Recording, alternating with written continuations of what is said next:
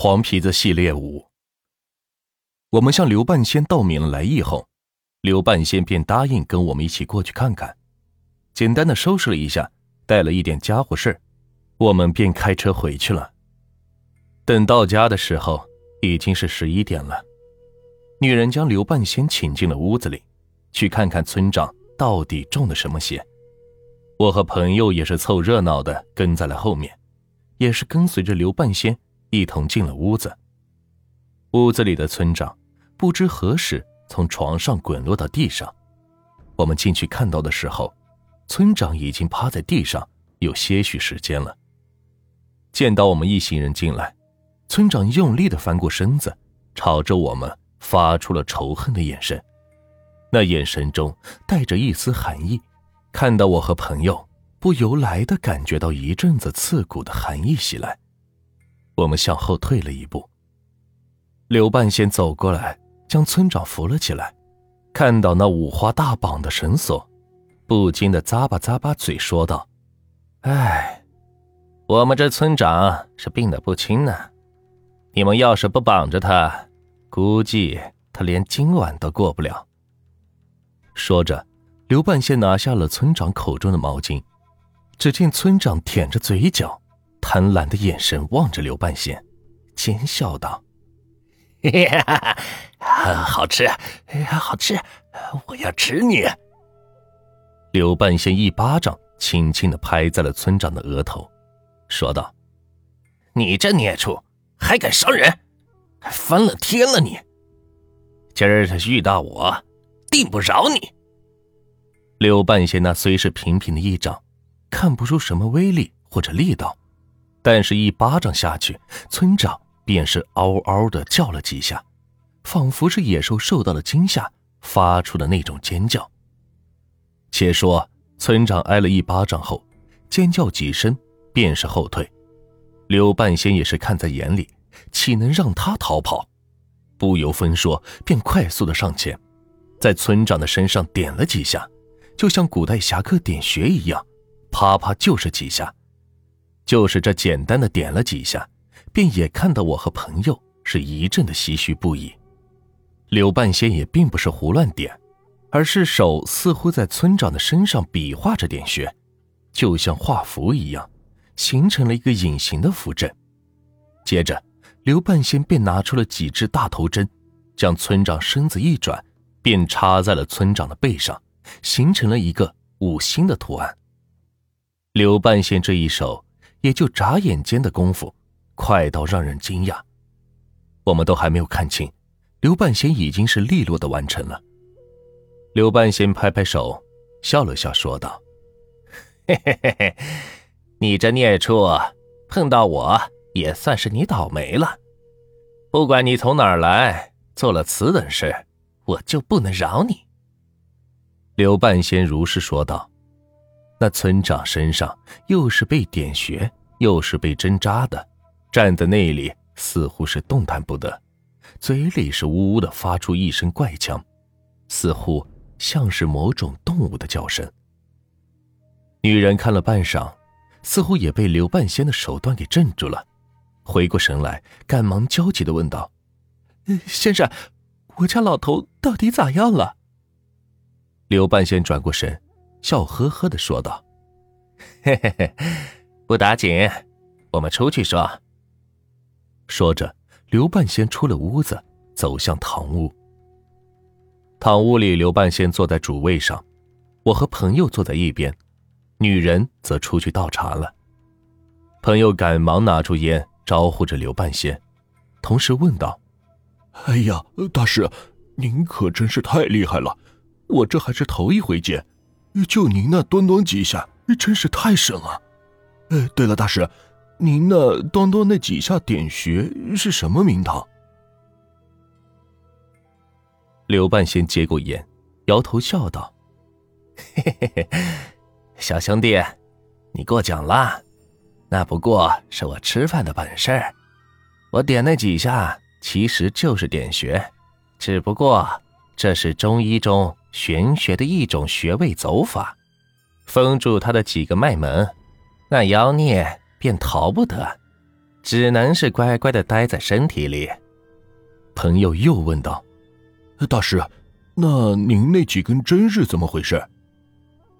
刘半仙抽了口烟，淡淡的说道：“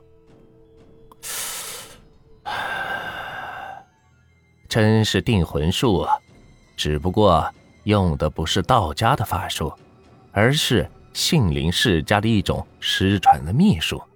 秘术。”朋友是愣了一下，你是说中医中居然还夹杂着道术或者玄学？我愣愣的问道。刘半仙是愣了一下，上下打量了我一番，点头说道：“嗯，你说的不错，的确有。咱们老祖宗几千年留下来宝贝，那可是好东西，学会了可是受用无穷。”唉，只可惜，如今中医没落，更没有人懂得这一门秘术。说到此处，刘半仙又是一阵叹息，感叹着如今国人对老祖宗文化的抛弃。我沉默的点了点头。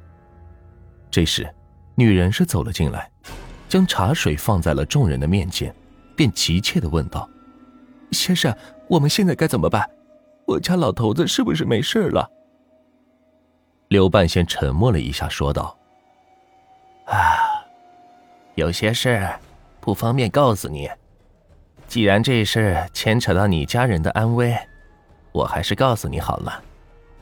村长是被妖邪上身，刚才我用针已经将那妖孽封住了，一时半会儿他也逃不掉。要等到今夜的子时时分，阴气大盛的时候再动手。”将那妖孽除掉。刘半仙一说到妖孽，我和朋友顿时是傻了眼。你看看我，我看看你，顿时也是有些懵了。这难道就像是《聊斋》说的什么狐仙之类的？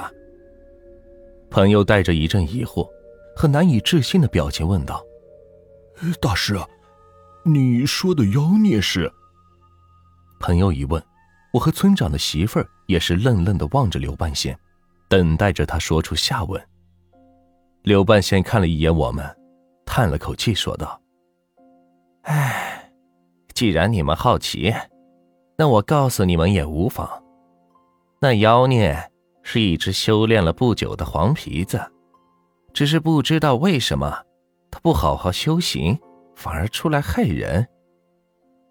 对于黄皮子，我们知道。”也就是所谓的黄鼬，我们又称之为黄鼠狼。当刘半仙说是黄皮子的时候，朋友是深信不疑的点了点头。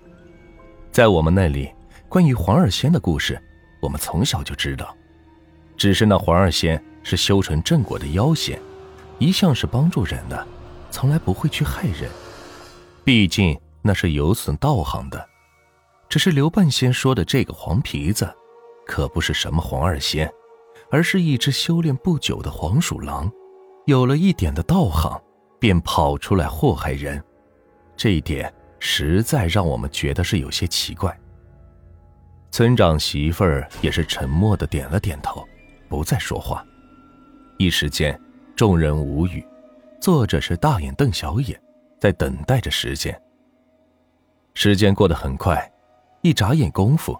子时已经到了，刘半仙站起身来说道：“大嫂，你还是待在屋子里，别进去的好，女人阴气重。”而后对我和朋友说道：“你们两个跟我进去，待会儿还能帮个忙。”我和朋友是点了点头，跟在刘半仙后面是进了里屋。里屋内，村长还站在床前一动不动。但脸上的表情却显得是极为痛苦。一看到刘半仙进来，村长顿时额头上是渗出了一丝冷汗，眼睛是滴溜溜的转了起来。刘半仙笑着走了过去，摇头说道：“嘿嘿嘿，你这孽畜，不好好修行却跑出来，今日恐饶你不得。”说着，刘半仙又是啪啪几下。在村长的身上是点了几下，刘半仙的几下过去，村长连叫都不叫一声，只是张着嘴巴，似乎发不出声音了。刘半仙转过身，从身上掏出几根黄绳，递给了我和朋友，说道：“你们俩用绳子在窗户上交叉着绑，结个网，然后在房门上交叉着也拴几道。我用天门金锁阵锁住这里，以免这妖孽逃走。”我和朋友接过绳子，点了点头，去窗口和门口绑着黄绳。不一会儿的功夫。我和朋友便绑好了绳子，转过身看着刘半仙。刘半仙见绳索已经拴好，冲我们是点了点头，转过身去望着村长说道：“这一次，你就是插翅也难逃了。我起来问你，你如实回答，兴许还可以饶你一命。”村长张着嘴巴点了点头。刘半仙又在村长的脖子处，锁骨的位置，当当又是点了两下，说道：“你为何不好好修行，跑出来祸害人？”先生，我也实非我愿，我也是受人蒙蔽，才干下如此错事，请先生饶过我这次。”村长说道，但他的声音却突然像是变了一个人，又带着有一些沧桑感。柳半仙大怒，喝道：“大胆，还不从实招来！究竟受何人蛊惑？”村长一脸焦急，忙说道：“我也不知，我知道有人唤老祖黄二仙，我就趁机跑了出来。听了那人的要求，便来了这里。至于是谁，我也不知。”刘半仙似乎不信这一套，冷哼一声说道：“哼！”休想欺骗于我！你说还是不说？不说，今日你的道行将全部尽毁。被伤了身的村长体内的黄皮子似乎害怕了，突然脸色发青，一阵恐惧之色，说道：“我我实在不知，我只听到有人说了一个‘赵’字。”刘半仙望着村长半晌，也不吭声，只是一直盯着村长的眼睛。似乎在观察他到底有没有说谎。过了一会儿，刘半仙叹了口气，说道：“唉，既然如此，这也实非你所愿。不过这顿惩戒，自然是必不可少。”村长赶忙应和道：“是是，全凭先生发落，只求先生放我一马。”刘半仙不屑的哼了一声。